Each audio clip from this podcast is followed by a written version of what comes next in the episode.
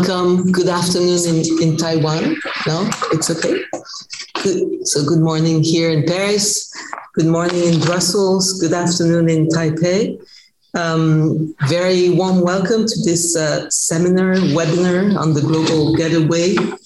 Um, it was uh, a teamwork. I mean, the city here uh, with my colleagues uh, Christian Lequesne, Earl Wang, and myself, Karoline Postel We've been working uh, along with uh, the uh, Taiwan delegation in the European uh, Union and the European Commission. We've been working with also the, the delegation for external affairs in, in Europe um, in, at the Commission. We've been working with the European think tank for um, international um, Asian studies, and uh, we are very uh, grateful for their help and support. And I think we're going to have quite an interesting discussion, actually. Um, so the theme of the day is uh, global gateway approaching Indo-Pacific differently taiwan as an example why is it different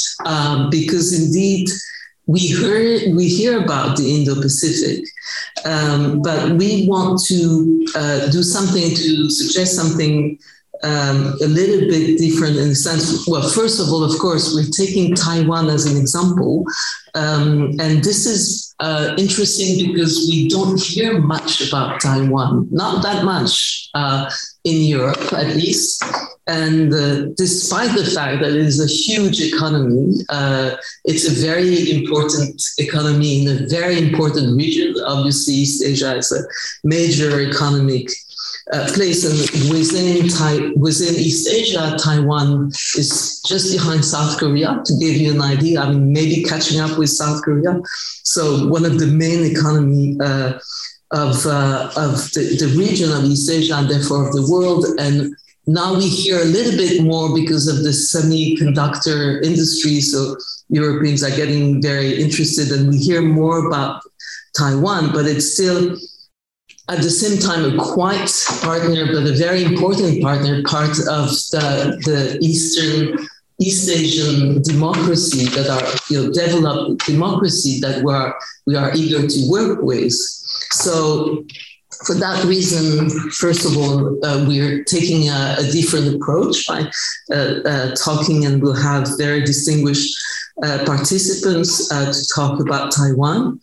Um, and then the second reason why we're doing this a little bit, why we're approaching the issue a bit differently is that, well, we hear about the Indo-Pacific. I think since, uh, especially in France, since the the the, the submarines um, issue with Australia, all of a sudden Indo-Pacific is all over uh, the press. Um, Indo-Pacific we used to be Asia-Pacific.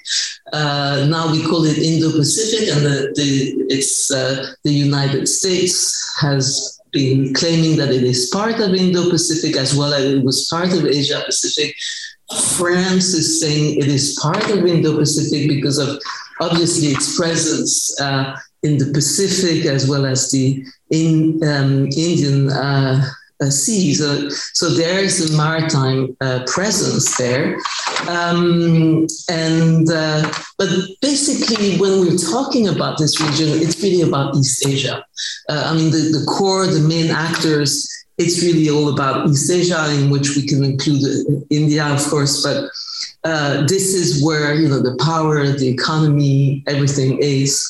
Um, and what we uh, what is interesting here is our relationship with East Asia. And what we want to do this morning, uh, this afternoon, uh, a bit differently, is basically taking a European approach.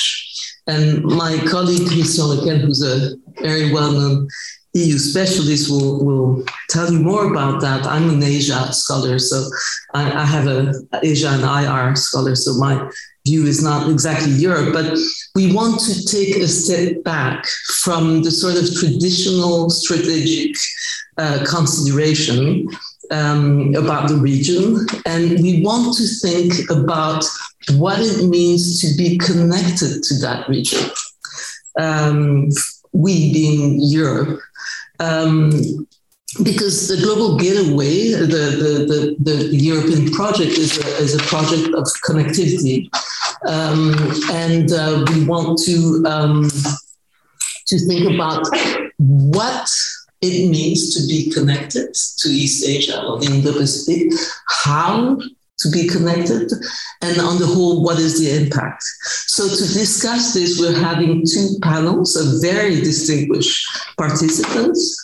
Um, and I first uh, uh, let the floor to um, uh, to Christian Lequesne, and then I will introduce the first panel.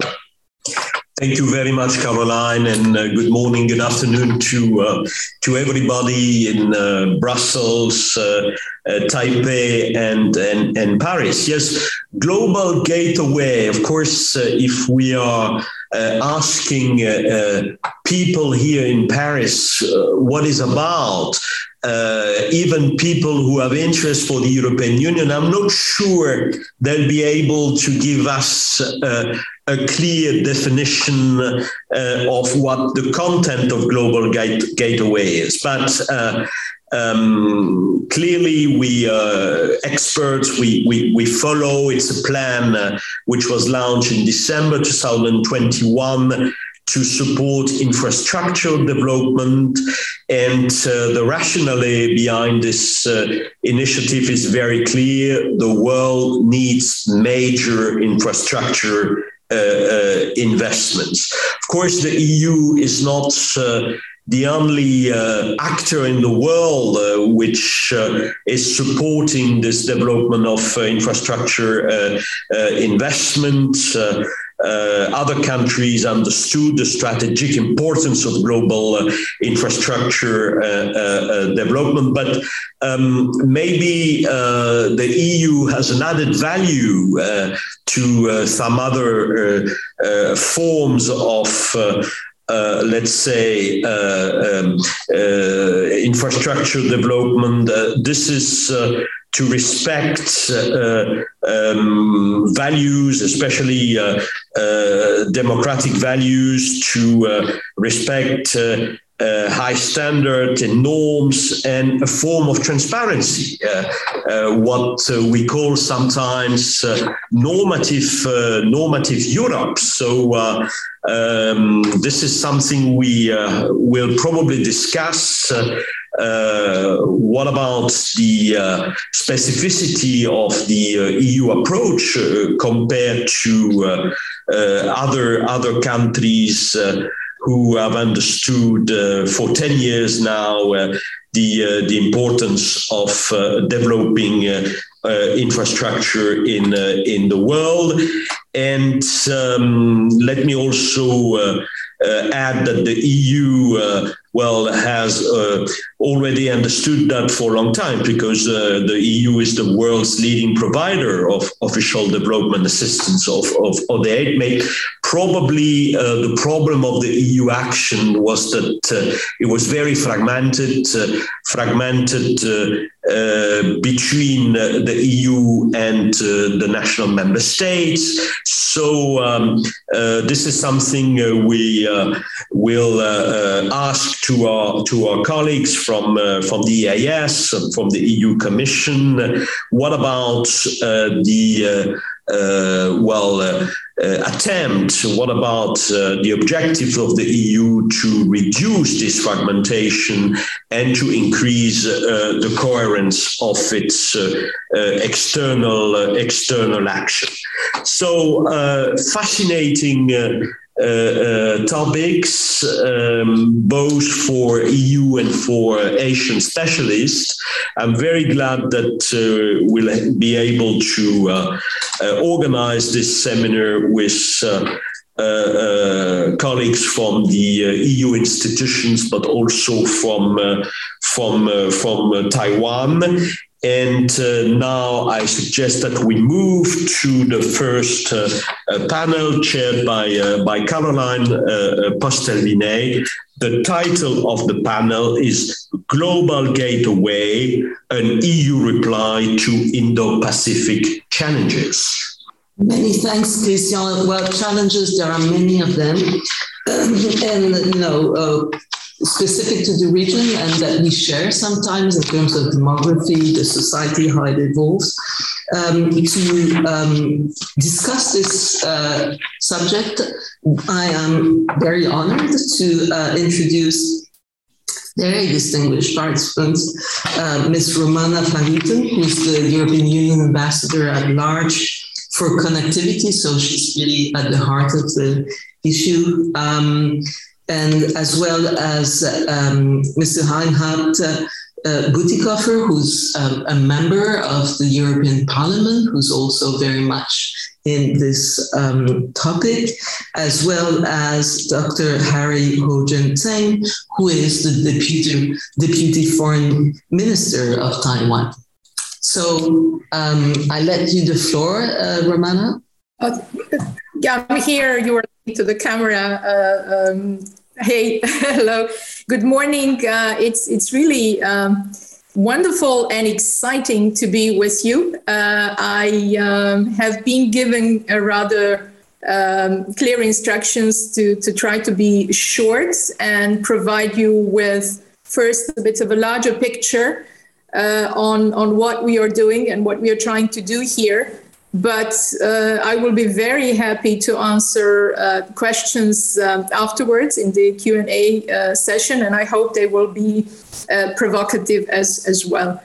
Uh, so let me just start um, reiterating what Professor has already said. When we talk about connectivity or global gateway, we are basically talking about um, systemic investment in large scale transformative infrastructure. And the, uh, the issue of infrastructure, be it on the hard or soft side, is, is the core here. We have been working on connectivity in a focused way for quite some years now. The EU uh, work started with EU Asia connectivity strategy, but the term connectivity and understanding of, uh, of this issue uh, actually came from Asia. Uh, and the term was coined there. I think it very well reflects the 21st century dynamism of, of Asia um, and everything that, uh, that Asia uh, is, is offering to the rest of the world uh, in terms of understanding uh, the moment that we live in and the, the challenges of it. I will try to walk you briefly through what we are we are doing, through why and how.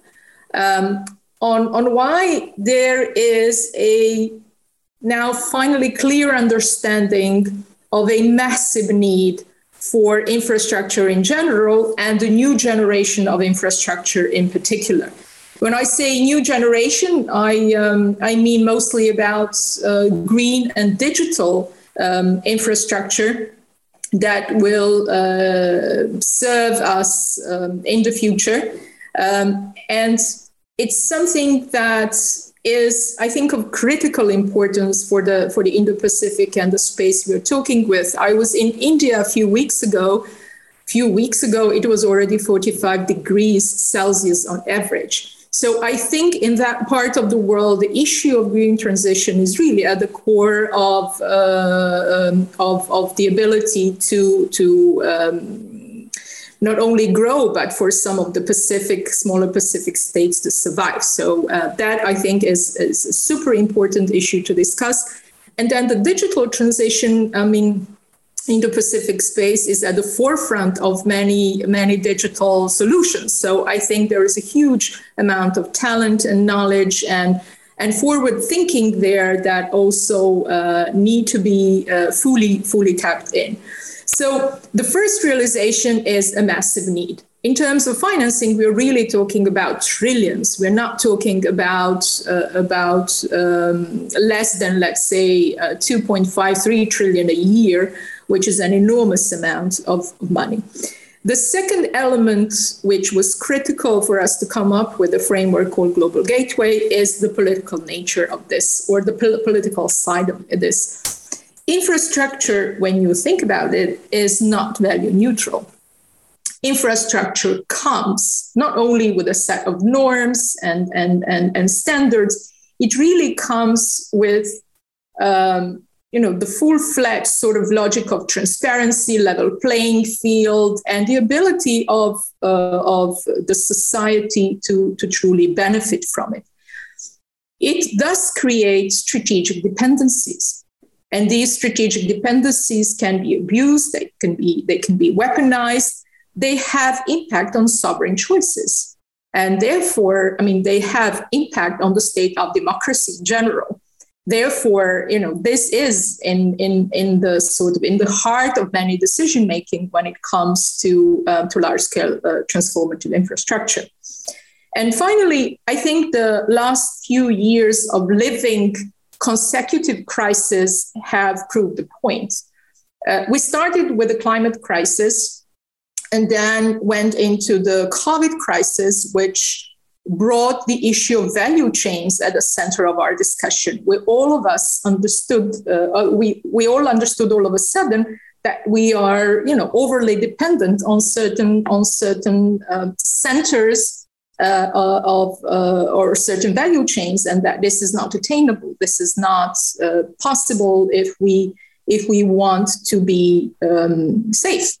So it's a question of um, also now with, with Ukraine and Europe, uh, energy security, everyone understands and now uh, equals um, diversification of energy flows with freedom uh, to make choices and and also uh, food crisis, the the huge uh, looming food crisis, which is linked again with um, with diversification and and issue of value chains.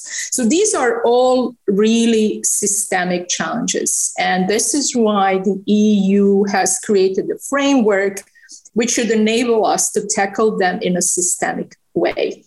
Um, Global Gateway is uh, a global strategy, European global strategy, uh, and offer to our partners globally. Today we talk about uh, Taiwan and Indo-Pacific, but uh, it is it is really designed for for all our partners in the world.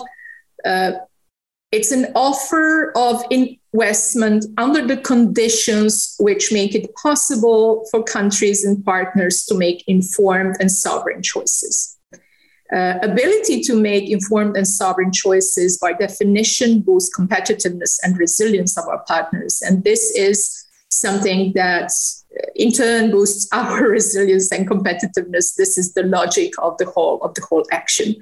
It is uh, really important to you know get a full grasp of the methodology on how this is going to be done or how this is done um, under mutually agreed conditions, the transparency of the source of financing, the regulatory frameworks that will be conducive to uh, private investment and the level playing field. Uh, it is really important also, I think, for us to understand that if we want this action to be effective, it has to have a scale.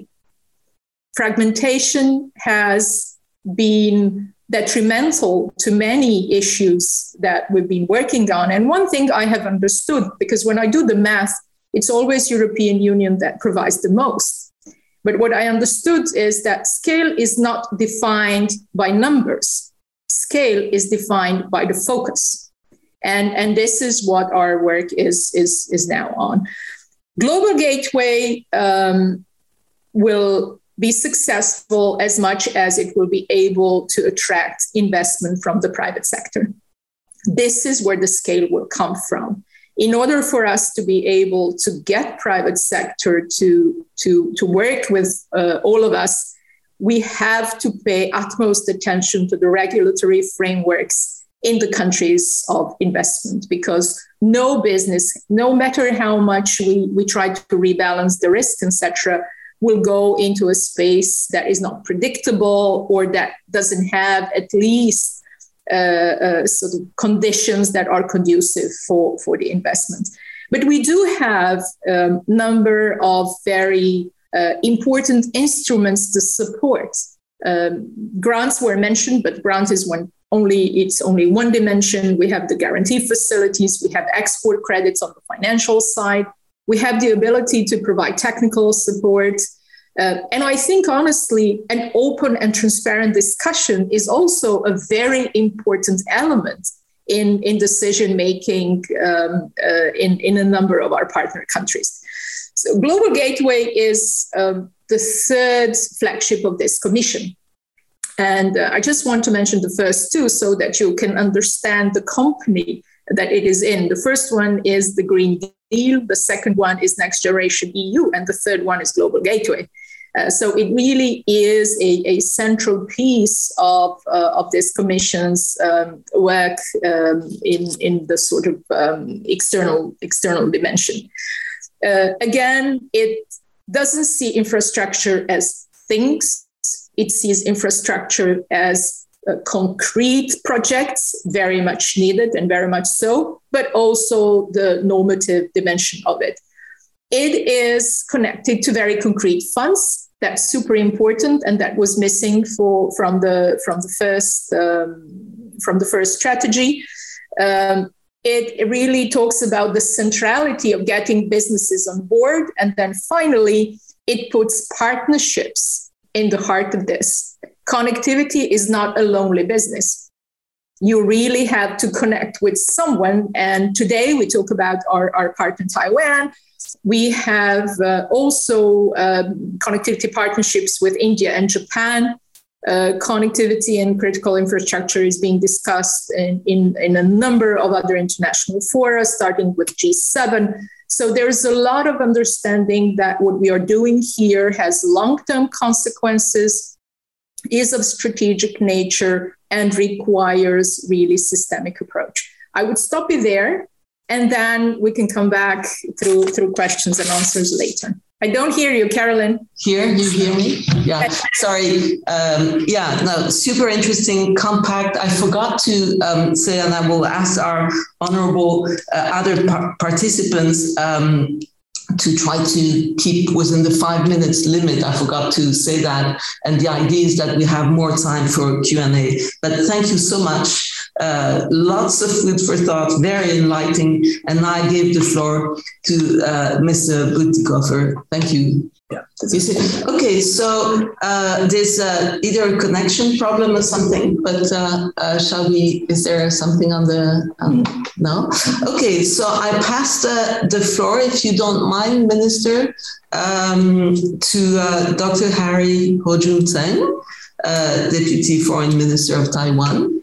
Okay, thank you very much, Dr. Postel-Vinay, Dr. Lequesne, Ambassador uh, Lafontaine, uh, MEP Mr. Bütikofer, uh, Mr. Kleiner, Dr. Huang, uh, Ms. Lin Gasso, and audiences online from Taipei and Europe. Good morning and good afternoon. Uh, it's really my pleasure to be invited to share Taiwan's perspective on EU's global gateway, uh, or more broadly on EU's approach to the Indo-Pacific. I'm happy to be in the same panel with Ambassador Lafontaine and Mr. Bütikofer because I have fond memories of meeting both of you. Uh, on various occasions when I was head of the Taiwan mission in Brussels. But today, many people are talking about the EU Global Gateway Initiative, which aims to mobilize 300 billion euro in investment around the world between 2021 and 2027.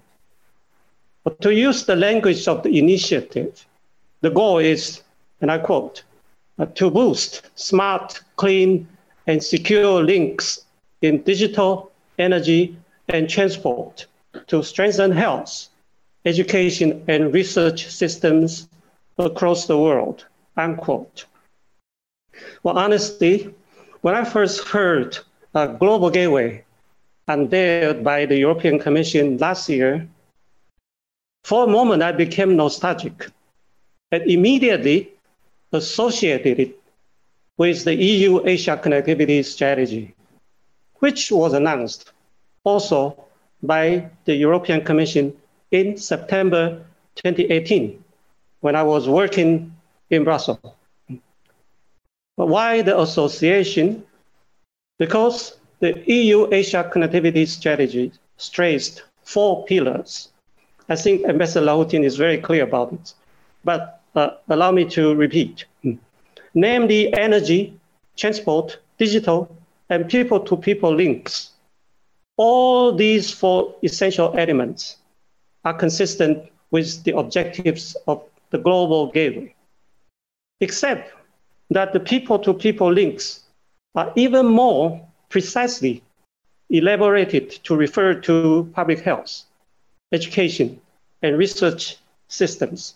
I said I was nostalgic of the connectivity strategy because Taiwan was invited to join the connectivity forum held in Brussels the following year, if I remember correctly, around September 2019, along with participants from many other countries, all eagerly looking forward to exploring opportunities to work with the EU. It was really an exciting time.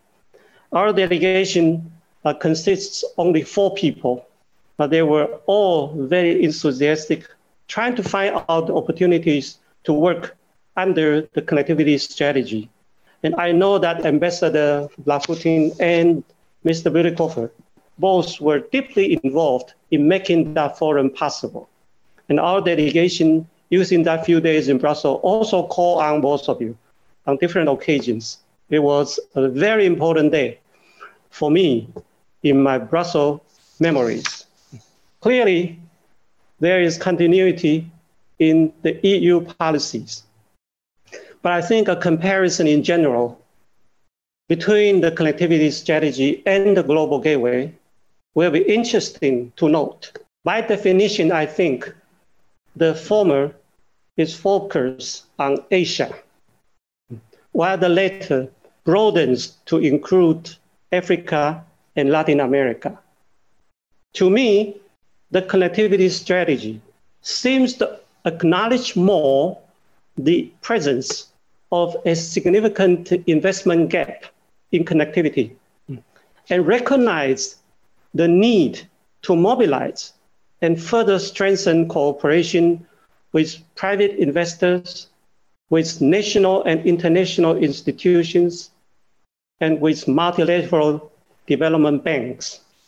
In comparison, the global strategy is more ambitious to aim at establishing smart and sustainable connections in the digital, energy, and transport sectors across the world, mm. aligned to the EU's strategic priority and its green and digital agenda.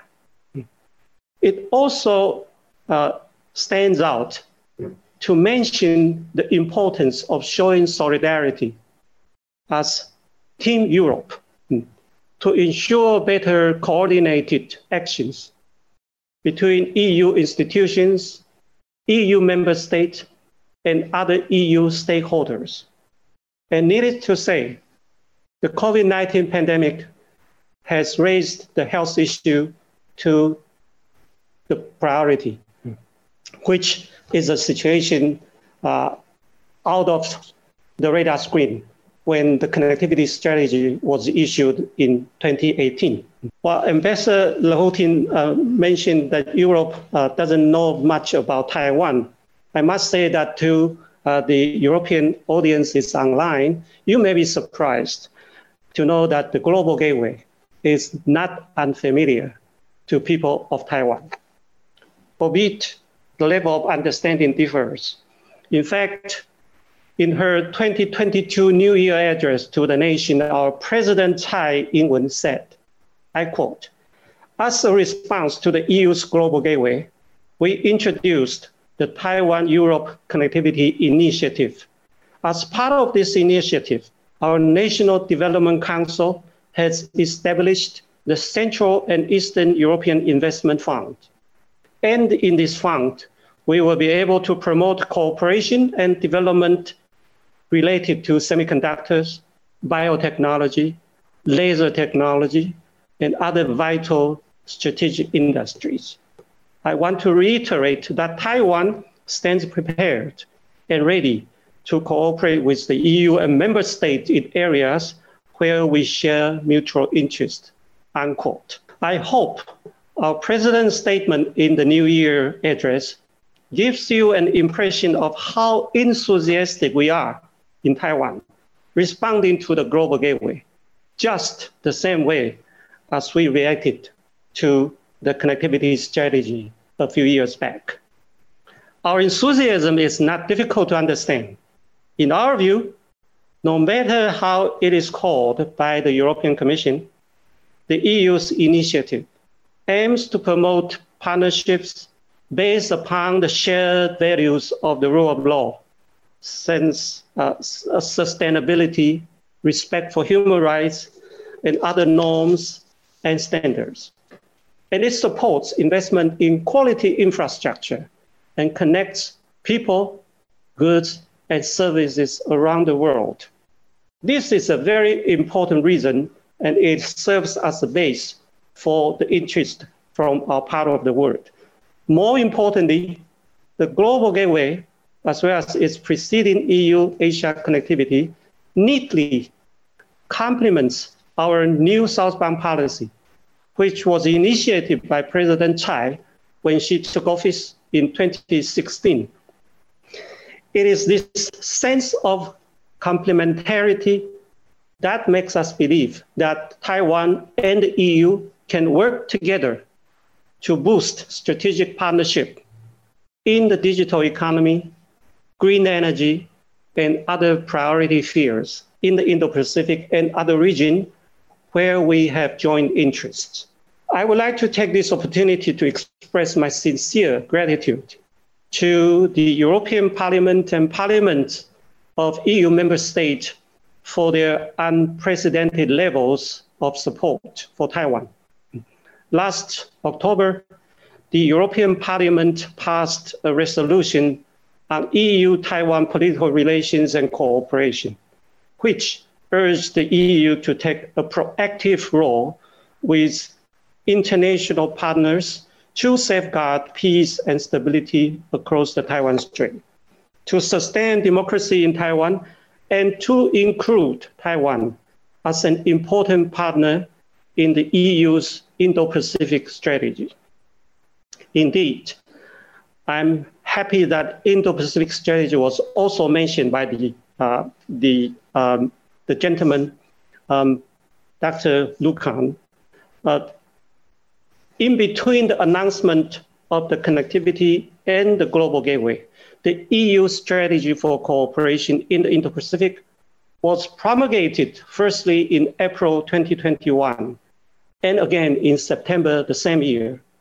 It outlines the rationale for a deeper engagement with the Indo-Pacific and the key guiding principles. Of course, a broad action plan uh, to implement the strategy was also included in the joint statement. To me, the EU's connectivity strategy, Indo-Pacific strategy, and the global gateway are all nicely intertwined and complementary to each other.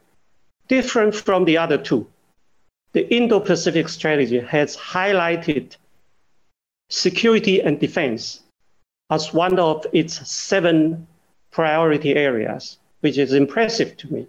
I hope today's webinar will also touch upon the geopolitical dynamics in the Indo-Pacific region as it has become very clear that the intense competitions in this part of the world directly impact European security and prosperity. I don't think I have time to delve into Taiwan's perspective of the EU as well as the US Indo-Pacific strategy, but I hope we have other opportunity to do that.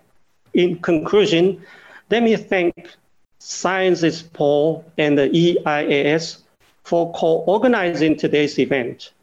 I also want to uh, thank my colleagues in the Taiwan Representative Office for their good work.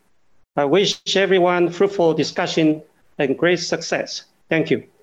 Thank you so much, Minister. It was super interesting and powerful. Thank you, Minister, for your very powerful insights.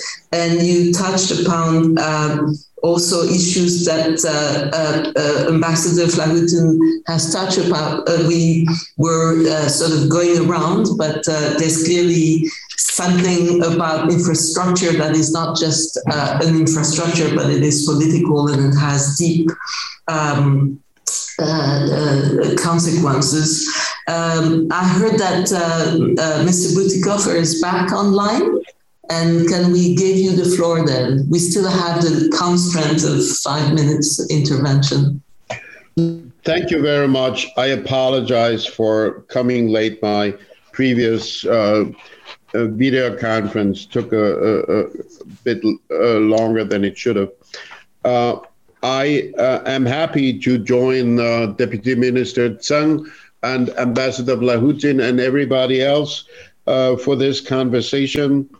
And indeed, the bottom line is that uh, for the European Parliament, very much Taiwan is indeed a partner for connectivity policy. And I will start by pointing out um, one um, um, specific um, um, note you should take regarding the Global Gateway strategy in the Global Gateway strategy, Taiwan is not mentioned by name. But it says, this, the strategy says, and I quote, the EU will seek further collaboration with the US as well as with Canada, the Republic of Korea, and other like minded partners. It does not say like minded countries. And the reason for that is that we wanted to have Taiwan included. And that's why we say like minded partners. That should be noted. Uh, and uh, then again, in a um, conversation in the in the European Parliament on EU-Taiwan political relations and cooperation, um, Margrethe Vestager, on behalf of the HRVP Borrell uh, also spoke, and I want to quote her to demonstrate that the um, positive attitude towards Taiwan is not just harbored by the European Parliament. Uh, uh, Vestager said the European Union is currently assessing how to engage more closely with Taiwan to address new challenges focusing on supply chain vulnerabilities and critical value chains, and wants to cooperate on strategic sectors like semiconductors, the new oil, as I think many call it, indispensable for the European industrial development and digital transition. We hope to see Taiwan as an important partner to achieve the goals of the European Chips Act. Again, the emphasis is on Taiwan being a partner. Uh, and uh, uh, I think that is a very important take. in the um, connectivity and EU Asia relations, we have um, highlighted the need for connectivity cooperation with Taiwan explicitly with a view to learning from its best practices in handling the COVID 19 pandemic, enhancing people to people contacts, narrowing the digital gap in the Southeast Asia region, and exploring the option of an EU Taiwan investment agreement. The latter is still being impeded by reluctance uh, within Commission. Um, I think we should look at the economic relations that are going to be upgraded now, also from the angle that has been mentioned before, namely uh, the resilient supply chain angle. And um, I could even imagine that in order to overcome some of the impediments that we have bumped into, we could raise the perspective of possibly creating a reliable supply chain agreement with Taiwan because I can hardly imagine that anybody could question um, the role of Taiwan in that regard, um, particularly um, also um, since I have quoted from what Commission is saying there. And finally, um, the uh, European Parliament uh, sees a wide range of um, connectivity partnership options with Taiwan, not only in the field of ICT, also biotech, health and security. And um, we uh, explicitly have mentioned uh, the um, uh, specific uh, options for work on concrete cooperation um, between the EU connectivity strategy and Taiwan's new southbound policy. So I can, in that regard, echo what the deputy minister has just said. And I um, stop here uh, to uh, not overstep my time. Thank you so much, Mr. Bütikofer. I think there have been very powerful statements here this morning, um, yours uh, included. Um, this is, uh, I want to say to the participants, I mean, to the viewers online, you can start asking questions on the Q&A. I think um, the, uh, the presentation so far have been very inspiring. Uh, we are moving to the second panel, and I let the floor to Chris, my colleague, Christian Lequesne. Thank you very much, Karoline, and thank you to our three distinguished uh, uh, speakers. I don't know if Dr. Tseng is able to stay with us because I know that uh, you have other commitments. But uh, if you if you leave us, Dr. Tseng, please uh, um, our gratitude for uh, your statement and for, for the time you you you, you devoted to this uh, to this webinar. Um, both Dr. Tseng and Ambassador Vlahutin insisted uh, on the fact that Global Gateway can be successful only if it is able to attract investment from the, the, the private sector. And this is the uh, issue of our second panel. What about the business opportunities uh, created by the Global Gateway uh, program? And uh, to discuss this uh, issue, I'm extremely pleased to introduce uh, uh, two distinguished uh, speakers. first, Mr. Thibaut Kleiner, who is the director of DG Connect at the EU Commission, and a Taiwanese guest, Dr. Wang Wenjing Wang, who is the assistant vice president of the company uh, uh, Engineering. So uh, um, the rule remained the same. Uh, uh, try to uh, stay in the limit of, of five minutes. And I am now giving the floor to Mr. Thibaut Kleiner. Mr. Kleiner, the floor is yours. Yes, good morning. I hope you can hear me well. And indeed, many thanks for the invitation to this um, interesting discussion and it's really uh, also a good opportunity to uh, have deeper exchanges on the, global gateway, but also uh, I think with the partners from Taiwan. Uh, and we are um, uh, really from the EU very interested in, in deepening this uh, partnership, as also the honourable member Bütikofer was highlighting. So from the side of the Commission, I would say that uh, the global gateway strategy in December 2021 uh, was really an opportunity to um, uh, put a little bit better on the map, I would say, uh, our many activities in terms of funding connectivity uh, in uh, at large. So not only Uh, physical connectivity as transport, as energy, but also digital uh, connectivity. And this is very clear in this strategy. Uh, it's uh, uh looking at all the dimensions here. And it's also looking not only at uh, the physical aspects of connectivity, but also at the regulatory elements that go with it. So essentially, this strategy aims to enhance secure and resilient connectivities investments globally, what is interesting for business is that uh, we seek to leverage up to 300 billion of investment. So it's really uh, an ambitious target in terms of amounts. uh, it's for the six, uh, the coming six years, of course. So uh, I think that we are now really at an interesting moment because we are shaping the list of projects where we believe this global gateway will take effect. But it's an important opportunity for business because essentially it is going to be a public-private partnership. I mean, first of all, uh, the global gateway uh, is about also uh, going and working hand in hand uh, with uh, you know partners in the financial sector. I mean, essentially, uh, it, it's about leveraging private investment. But secondly, because what we want to do with this initiative is to identify the right types of projects.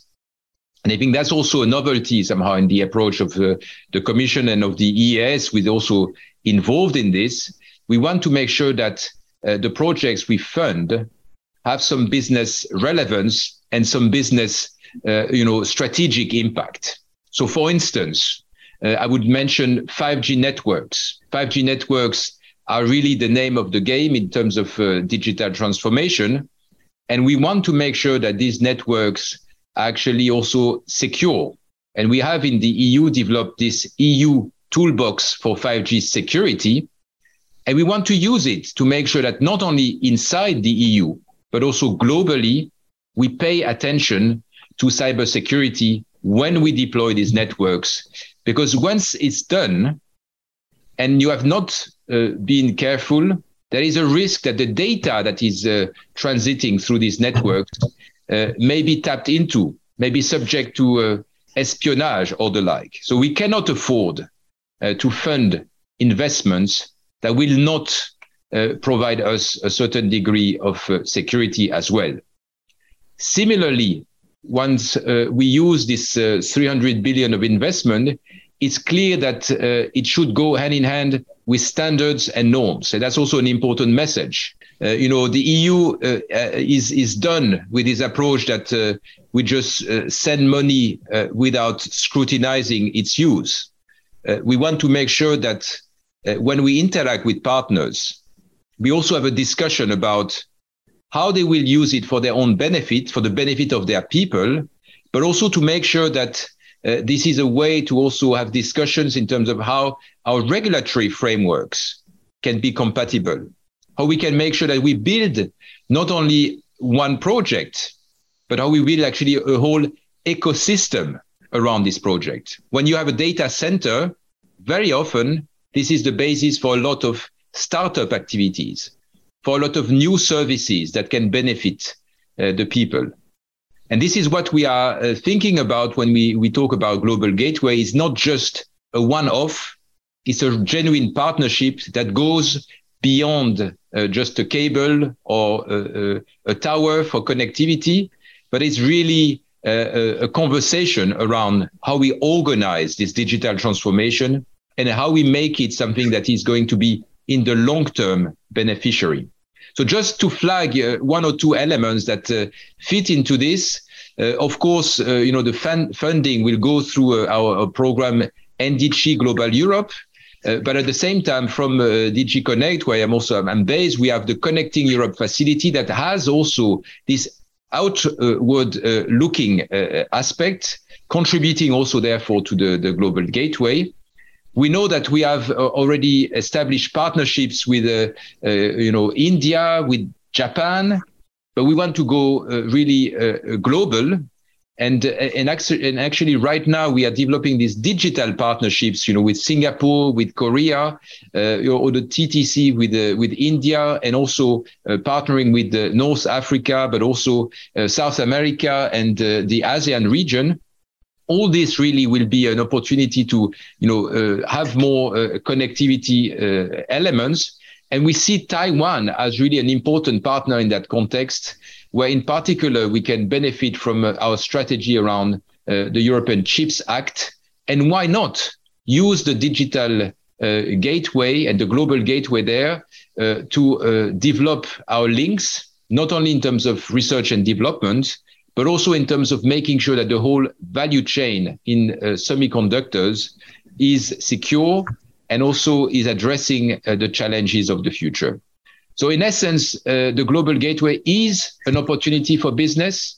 it is right now the right time to address which projects should be prioritized and how we can make it happen in the short term. And I will stop there much, Mr. Mr. Kleiner, for this very clear statement. So we uh, we understood that uh, well, we are reaching now the, the, the the right time, as we said. It's the moment to uh, to decide and to prioritize. We also uh, understood from your from your statement that uh, uh you cannot think in terms of uh, investment, especially in the digital sector, without without thinking in parallel to security. It's a, it's a very important issue, and of course the, the question of uh, trying to harmonize the regulatory frameworks is is also absolutely absolutely crucial. So a big thank, and I am now passing the floor in Taipei to Dr. Wenjing Wang. Please, Dr. Wenjing Wang, the floor is yours. Okay, good morning, everybody. Uh, I'd like to share my screen. Hopefully you can see. Can everybody see the presentation now? We, we get your PowerPoint, yes. Okay, all right. Uh, my name is Wenjing Huang. I'm Assistant Vice President of CECI. And uh, I'd like to introduce some our overseas business uh, developed uh, for the uh, past years. Okay, uh, today's uh, going to present some uh, history of CCI and also current situation. And I'd like to select some program, some project example from the Southeastern Asia, and also recommendation after a couple of years involvement with infrastructure project in uh, South in Southeast Asia, they would have some recommendation to everybody. Okay, CECI is the biggest uh, consulting engineering firm in Taiwan. We have about 2,000 engineers, and most of them actually uh, they are covered from all kinds of engineer, such as transportation and uh, structures, bridges, uh, uh, geotechnical, and we have about 50%, uh, more than 50% of people actually they have master's degree or PhD degree. And also we are doing uh, um, mostly our design in 3D, uh, building information modeling. So we use a lot of technology to uh, improve our uh, design in infrastructures. And we have over 200 projects across the globe, uh, currently particularly focusing on Southeastern Asia. And also we are actively uh, participation in official development assistance like ODA and also multi multilateral development bank like ADB or World Bank projects. And starting 1974, we start project in in Indonesia. Then we cover all all of the in, Southeastern Asia region, plus some country uh, is a, our uh, friendly country of Taiwan, and we also assist their uh, in, infrastructure projects. So right now we have a headquarter uh, office in Taipei, and also we have a branch office in Malaysia, Indonesia, Vietnam, and Eswatini. And you can see uh, not much uh, project compared to a domestic uh, volume, but we uh, uh, starting from 2010 to 2021, you know the project uh, just up and down because it really depends on the situation of, of the economy of the the country. So that's why you can see back to 2019 to 2020, because the pandemic, we don't have much project coming in for the for this era. If we slice into different section, you can see in the past, China may be our, main focus, but right now you can see on your right hand side, uh, a, a, part of uh, Eswatini, uh, Southeastern Asia is our major focus. And also, um, uh, that's the, the same picture that we, uh, we are showing. So you can see Africa and uh, Southeastern Asia right now are the two major markets for us. And uh, we have done uh, many like feasibility study and also some other uh, design and also some uh, planning for the project. Let me show some projects that we get involved with the Southeastern Asia countries. The first is the Cisumdawu Toll Road project. And this project actually is funded by uh, uh, uh, mainland China, actually. But uh, the government, they are worried about the mainland Chinese may, may not give them uh, a proper work. So they, they hire us to uh, do uh, project supervision. So it turns out we we did very successfully with the the client, and also we have very good communication with the con- contractor, Chinese contractor. So this project almost finished, and uh, right now it's open for the uh, traffic. And second project is uh, we we done the MRT project in Jakarta. Jakarta is the biggest uh, uh, city actually in the South uh, Eastern Asia nations, and they have a very crowded roadway and also many many resident people living in Jakarta. So they desperately need MRT system. So that's why we participate one uh, the first uh, line one uh, MRT project back in 2013. And this project finished uh, 2019, and uh, right now is open for the uh, for the uh, for the business. And next will be Malaysia project. We have done uh, one of the uh, MRT. It's a MRT two project. It's Kuala Lumpur. this is project consists tunnels and station, and we finished that by early this year. So this this line will be open for traffic later this uh, year. And also we participate some Philippines uh, South, North and South Commuter Rail, Railway project. And this is, uh, we, we work for general consultant for this project.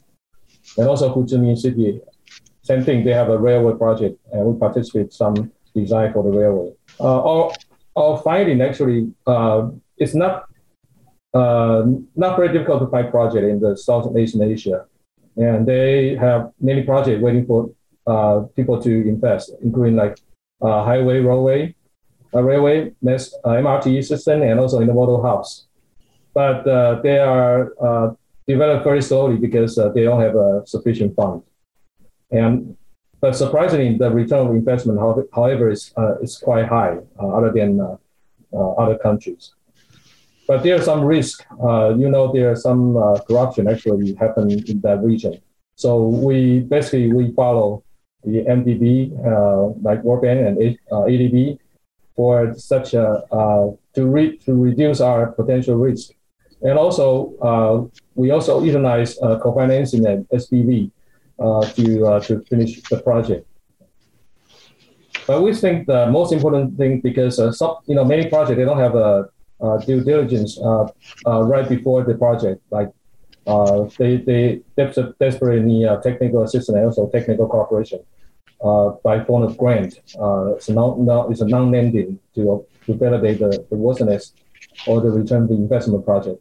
Because China, uh, China, they have they have one Belt One Road project, but many of them actually uh, they invest infrastructure may not be useful for the local people. Right, Sri Lanka case is uh, is most obvious, and uh, international cooperation is important. We found, uh, you know, those countries actually they gradually gain experience how to uh, do the modern modernize uh, their infrastructure. But operation and maintenance are still the issue, jeopardize their investment. And especially poor uh, management needs accumulate uh, pro- a problem, bring the development country into a middle income trap. So that's my presentation. Uh, thank you for your attention. Thank you. Thank you very much, uh, Dr. Wenjing Wang, for this very concrete presentation because it gives us an idea of the uh, well, uh, infrastructures uh, project and, and opportunities, especially in the in the sector of uh, of, of, transport. And uh, as you said in your in your recommendation, of course, uh, when uh, in countries like Indonesia, Philippines, or, or others, you make big investments, well, it's good to minimize the risk and probably a global gateway could be one possibility among others to uh, to minimize this uh, this this risk. Now, um, ladies and gentlemen, it's time for a discussion for a, a Q and A. And uh, I am uh, extremely pleased to give the floor to uh, uh, our colleague. Uh, this is the message of the of the of the professor. Uh, Earl, the floor is yours. Thank you so much, uh, dear Christian and uh, Karoline, for uh, mod- moderating already the two previous panels. Well, of course, uh, I sit here uh, in uh, one of the uh, most well-known universities in, in, in, Europe, particularly in France, um, listening to this amazing uh, topic on connectivity. Well, of course, uh, we have listened to the five distinguished speakers talking respectively in their point of view on how they look at the issue of connectivity and particularly about the global gateway launched at the end of last year. Well, there are already some questions coming in, and then I try to merge two questions first that is touching upon the geopolitical uh, realities that uh, probably um, the connectivity strategy will more or less need to face aside from the, uh, the, the, the business side or the infrastructure side. So the question will be uh, how can the EU strategy on connectivity, or in particular uh, the global gateway strategy, respond to no matter the context of the Sino-American rivalry or another aspect, which is called, well, we know that it's not only responding to the Belt and Road Initiative, that is for sure, but how, what is the added value for the European Union side to provide the option, uh, which is another option of connectivity. So, what is the added value for uh, the European Union strategy on connectivity? I think uh, on this question, I can invite. Um, uh, Ambassador Qin, and also probably from the perspective of Taiwan, we can uh, invite also uh, Deputy Minister Tseng for the perspective from Taiwan. So I'll leave you the the floor. So shall we Thank you very much. Yes, please. Yes, please. Shall I? Shall I go ahead? Sure. Uh, this is a very broad question. Um, as we all know, this uh, concept of Indo-Pacific um, is uh, there. There, there is disagreement. Uh, uh, which country invented this term? Japan would argue that they came up with this term as early as in 2007. Uh, but uh, actually, when it uh, came into the terminology of the geopolitical importance, I think it's pretty recent uh, when uh, the former US President Trump visited Japan uh, in November 2017.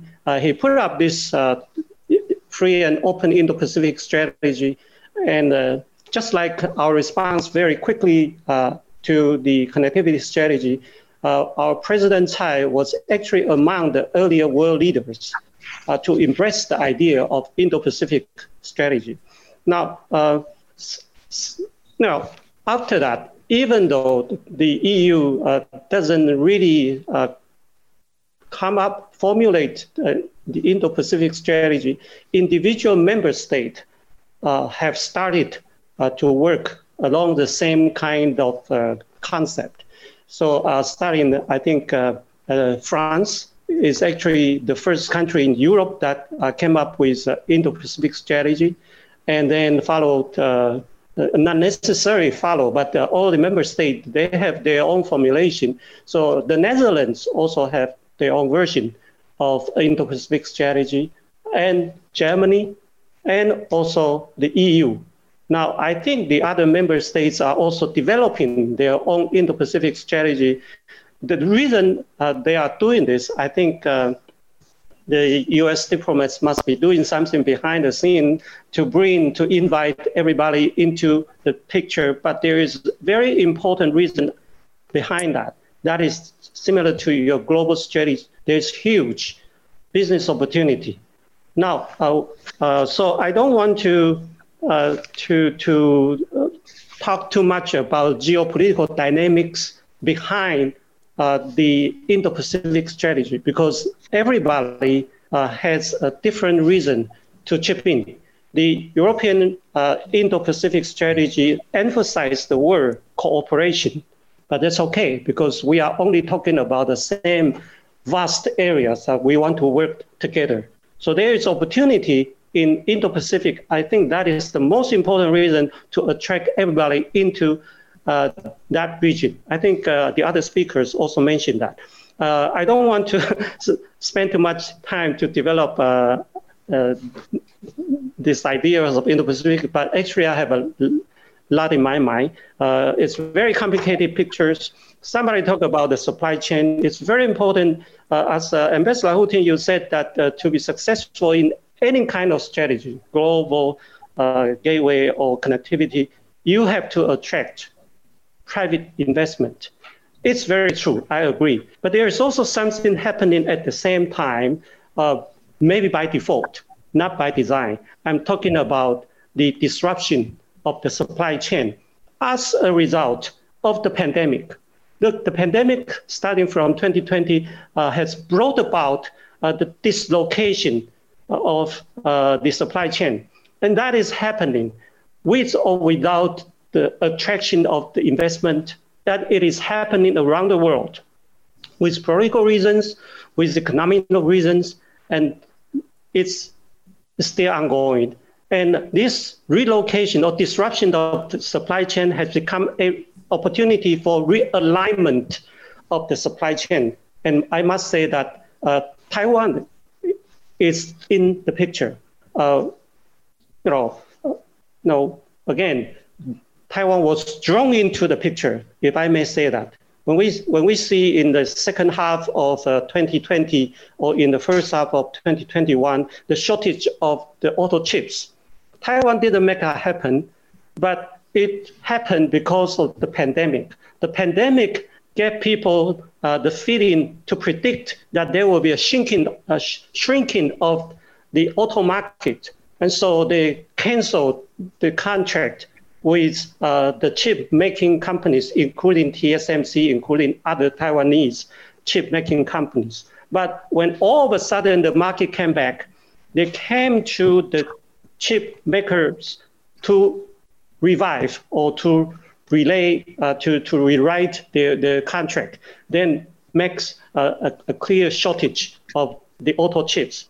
At that time, Taiwan was drawn into the picture. And uh, again, this is only part of the supply chain issue, but I, I must say that uh, the importance of Taiwan in this, uh, in this picture is because of our resilience. And uh, a lot of countries are already coming to Taiwan to explore the possibility of uh, attracting our chip making companies to uh, their own country. Uh, let, let me stop here because I will be I, I, will be going on too too many other details. I, I want to give the opportunity to other speakers to, to, to speak. Thank you. Thank you very much, um, Deputy Minister Tseng. Uh, Ambassador, the floor is yours, um, uh, Mrs. Ma.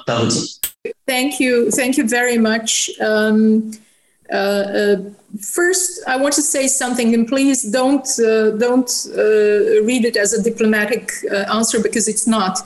Uh, when we talk about global gateway, we are not. The global gateway is not about any particular country. Global gateway is about European Union is about what European Union can offer and how it wants to project itself um, globally. And uh, in that sense, I mean, there are two key elements. One is economy, the second one is security. And Global Gateway uh, contributes or is, is part of, of thinking on both fronts. Um, in order to be able uh, to boost economic growth both abroad and at home, and it's interlinked, uh, investment in new infrastructure is critical. But this new um, infrastructure also has a very important, um, I would say, fundamental security dimension. Thibaut mentioned uh, digital security. Uh, we already mentioned also food security, human security, um, strategic value chains, etc. There's also a question in the chat of linking global gateway and strategic compass, etc. So uh, it, it's really important, and, and somehow, just from my own experience, before all these crises, when I started working on the file, everybody understood the economic dimension, but it was really difficult to explain the security dimension. Now everybody understands the security dimension as well. So, in that sense, um, you know, uh, it's really uh, an issue of a major discussion. How do we manage? The interdependencies brought to us by new technologies, the interdependencies of the 21st century, um, are all our um, multilateral institutions up for this. Uh, what do we do, and how do we how do we handle this? And it's um, in parallel with a clear acute need for new infrastructure and for developing countries. It's really a generational opportunity because by investing, especially in digital, you can jump to generations of development we cannot afford to to to lose that opportunity so it's really about for us how and what European Union can put on the offer that would benefit both our partners and our and ourselves. Thank you very much, uh, Ambassador Rahul for for this uh, the, for the input. I forgot to mention one important uh, guest, which is our dear speaker from uh, MEP Bütikofer. And uh, Mr. Bütikofer, would you like to, I mean, since you and your office have been engaged so deeply in the concept of connectivity and you have contributed so much into the European uh, engagement on this issue, would you like to also provide us with some input on your side, please? Thank you very much. Um, I would follow a track and uh, um, emphasize that the Global Gateway Initiative, to a huge degree, reflects the understanding on the part of the European Union that there is a fundamental shift going on in international relations, which is indeed um, characterized by the fact that increasingly geoeconomics is being trumped by geopolitics. So we cannot just stick to the uh, means and the approaches regarding international cooperation that we developed in an earlier phase that was governed much more by economic rationale than the present phase is. In that regard, a Global Gateway uh, tries to combine the persistent development needs, in particular with regard to infrastructure, with the transformational needs that we are also uh, uh, challenged by, and the geopolitical, including security concerns.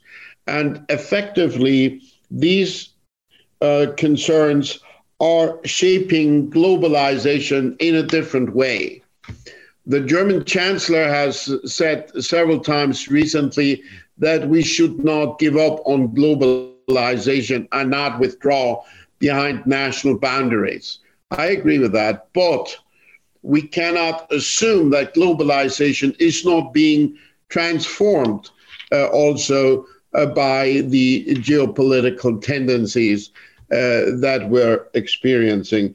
And uh, a topic like friendshoring would never have arisen in, in um, an age that uh, was built on the assumption that uh, trade would never be weaponized, but would instead be a tool of bringing people together, full stop. Uh, that very optimistic assessment is partially being countered by the experience that we're having, and that necessitates new approaches.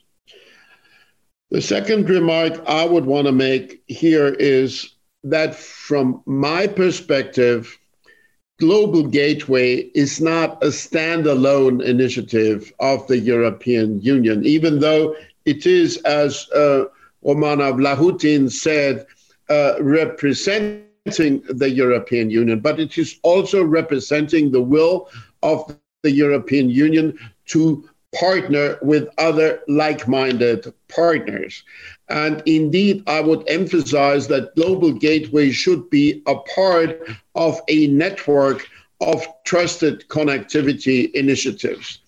And uh, this, this term, trusted connectivity, has originated from some discussions in Estonia and from some discussions at the Atlantic Council. And it basically um, emphasizes two dimensions of trustworthiness trustworthiness with regard to the technical um, uh, dimension um, that it is high quality uh, connectivity, but trustworthiness also with regard to the political character of the partners. And uh, so, in a way, um, trusted connectivity is a similar term like free and open Indo Pacific. It not only signals where we want to go, but also uh, how we want to go about it.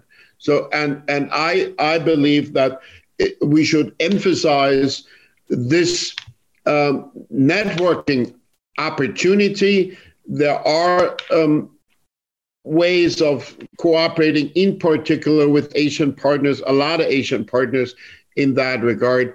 And I hope that we will be able to to um, um, uh, benefit uh, from that particular perspective. Thank you.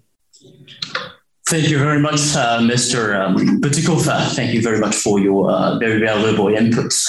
We'll move right now to one question. I mean, the, the question earlier, I mean, the two questions earlier were, of course, from the audience, not mine, uh, my own alone.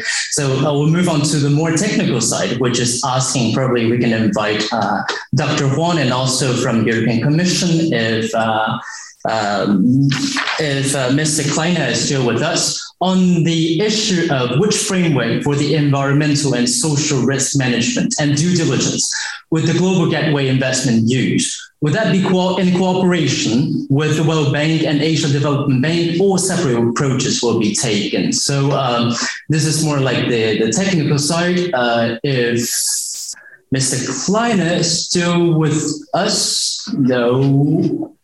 You have to leave. Okay, so Mr. Kleiner has to leave. How about from the, the business uh, in perspective? Dr. Huang, how would the European uh, Global Gateway, uh, what kind of the environmental and social dimensions uh, would would uh, would the business side pay attention to, and how would that be helpful to the uh, to to the connectivity strategy? That's the question for you, Dr. Huang. I think the uh, EU policy uh, is very good policy actually uh, working for the uh, environmental and also social uh, uh, impacts on the project of the Southeastern Asia country. Actually, they the policy of you know their policy is kind of weak, so sometimes they really depends on whatever you know like ADB or World Bank give them a, a right policy to develop their projects and also financially they they also require some kind of uh, management to uh, manage their resources.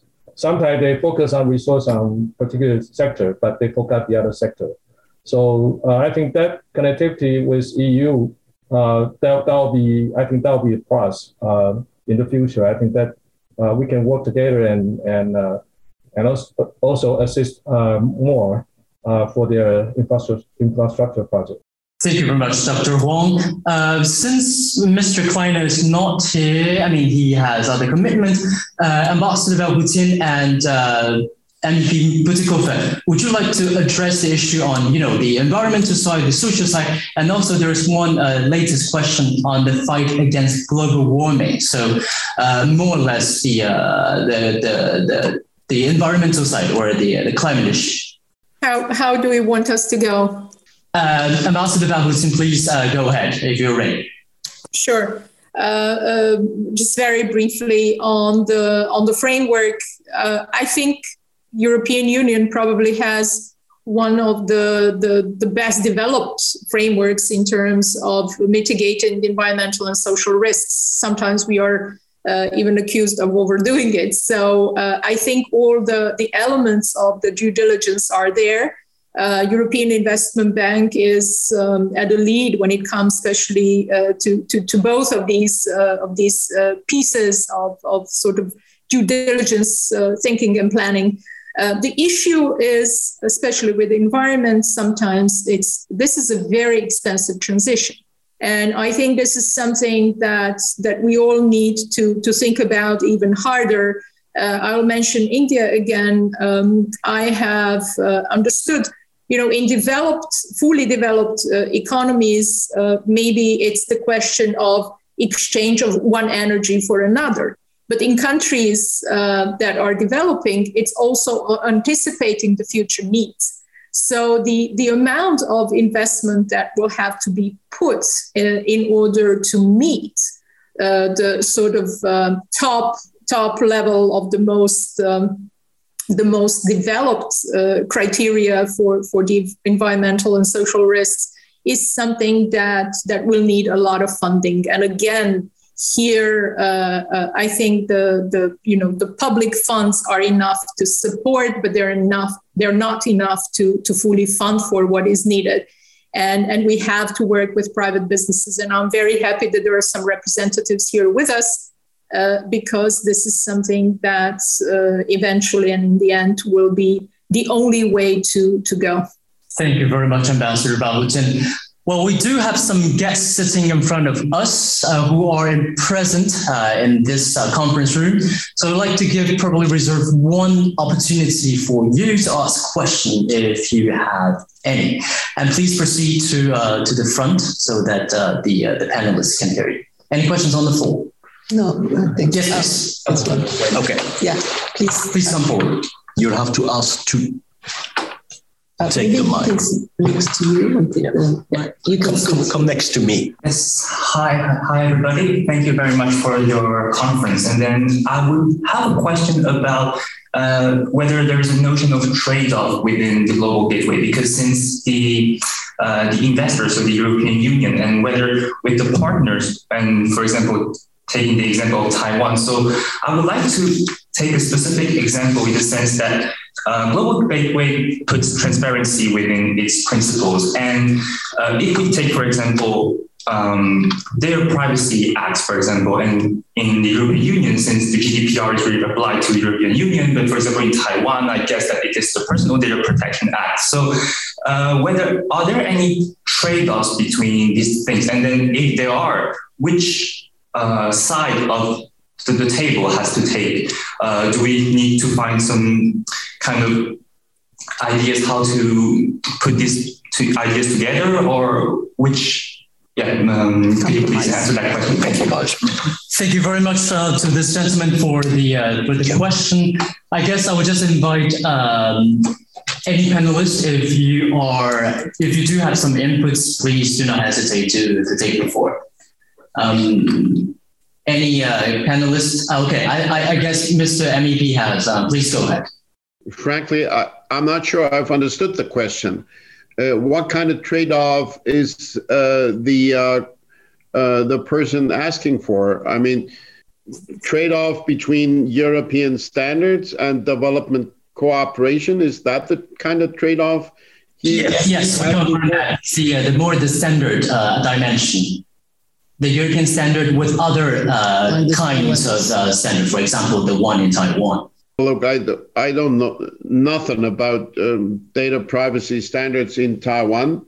Um, obviously, uh, the the better aligned standards are, uh, the uh, the more easily we can cooperate uh, on the basis of such shared standards, and uh, the um, the uh, standardization policy that the European Union pursues is not focused on creating proprietary European standards. It's rather uh, going in the direction of creating as much as we can shared, multilaterally based international standards. We're pushing back against policies, for instance, from the PRC that are directed towards more nationalization of standards or towards imposing national standards on others in trade relations or other cooperation.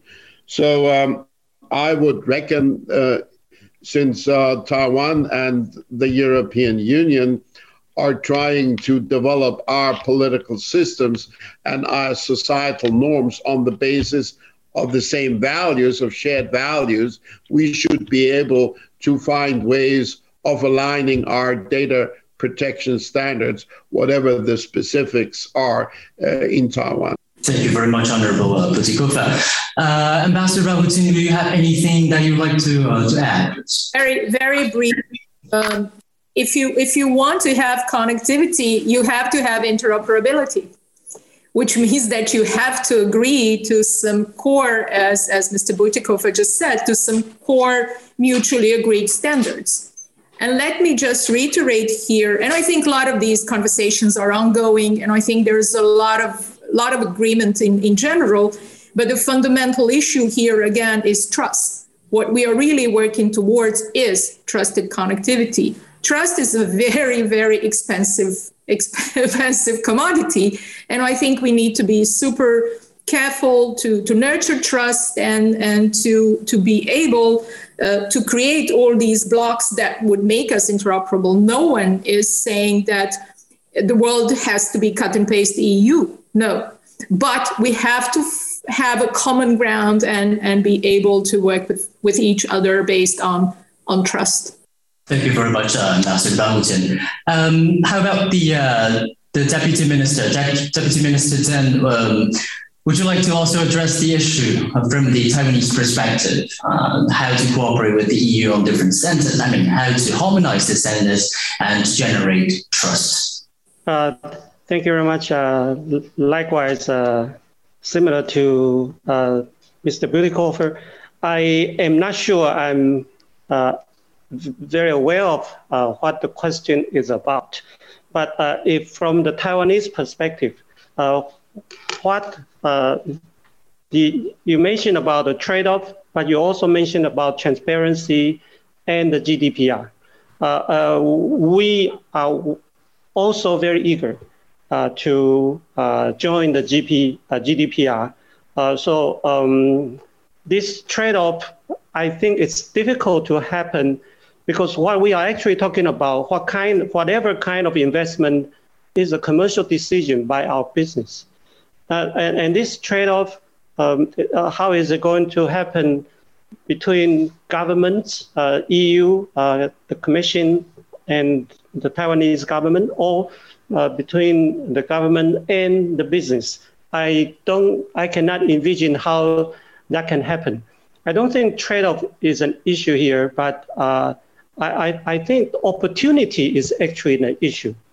That uh, the uh, different uh, industry uh, would have a different advantage, different strengths and weakness. And here, I think, in from the perspective of government, commission, or Taiwan, or the European Parliament, we are actually talking about opportunities to be offered on the table, and for those eligible to come to make best use of it. That's from me. Thank you. Thank you very much, uh, Deputy Minister Tseng. It's time. Uh, we're going to start. We, we started on time, so we're going to also uh, uh, uh, end on time too for the conference. Aside from thank you a lot, very genuinely, to all our all uh, distinguished speakers, we would also like to give a shout out to uh, EIAS, our working partner who has worked with us very closely. To Lynn, thank you very much, and your institution, and not to forget to Peter, who is working in Brussels for this collaboration to be able to take take uh, take uh, take place. Thank you also to my dear two colleagues. Uh, Karoline and Christian. Uh, thank you, um, Deputy uh, Minister, for staying until the end, even though you have a very busy schedule, and Ambassador Outin, Dr. Huang, and uh, MEP Bütikofer. And thank you to our dear audiences too. thank you very much. See you next time.